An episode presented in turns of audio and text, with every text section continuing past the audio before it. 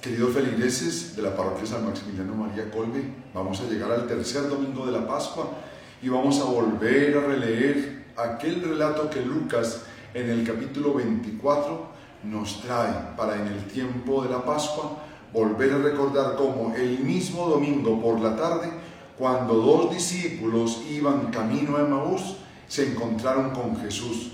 No lo pudieron reconocer, y le llamaban la atención porque él era el único que no se había dado cuenta de lo que había pasado en Jerusalén. Él, cuando llegaron a Emaús, hizo ademán de seguir, pero los discípulos lo invitaron a quedarse con ellos.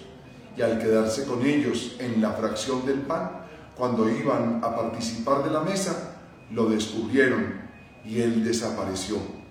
Ellos advierten, ¿no ardía nuestro corazón cuando Él nos explicaba las escrituras.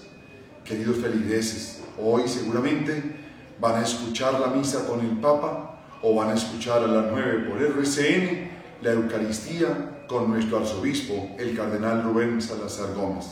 Participemos con toda devoción en esta Eucaristía mientras vuelven los tiempos en los que retomaremos nuestros encuentros en nuestro templo parroquial.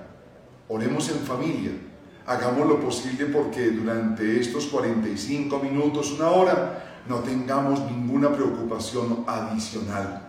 Volvámosle nuestro corazón como si estuviésemos en el templo.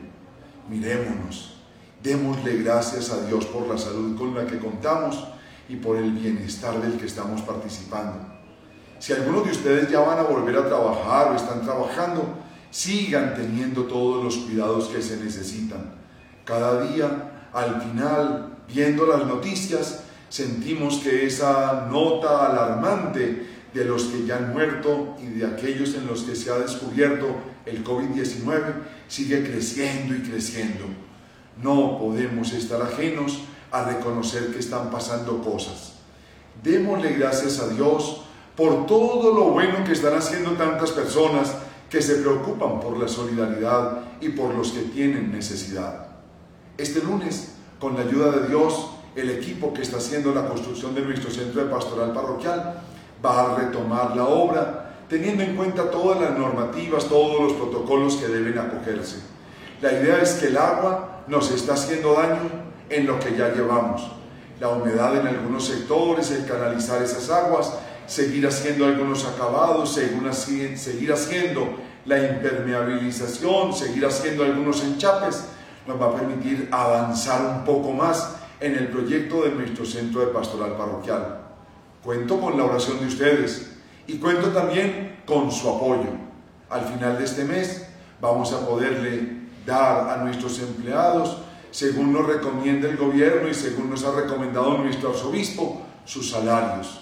No le podemos dejar de pagar a ellos. Ellos son algunos de los que no tienen la culpa de que está pasando lo que está pasando pero su solidaridad nos va a permitir seguirlos manteniendo. Algunos de ellos siguen contestando al teléfono, algunos de ellos siguen viniendo a la obra para limpiar y barrer y espantar esas palomas que a veces se nos meten en el templo porque todavía no tenemos las puertas.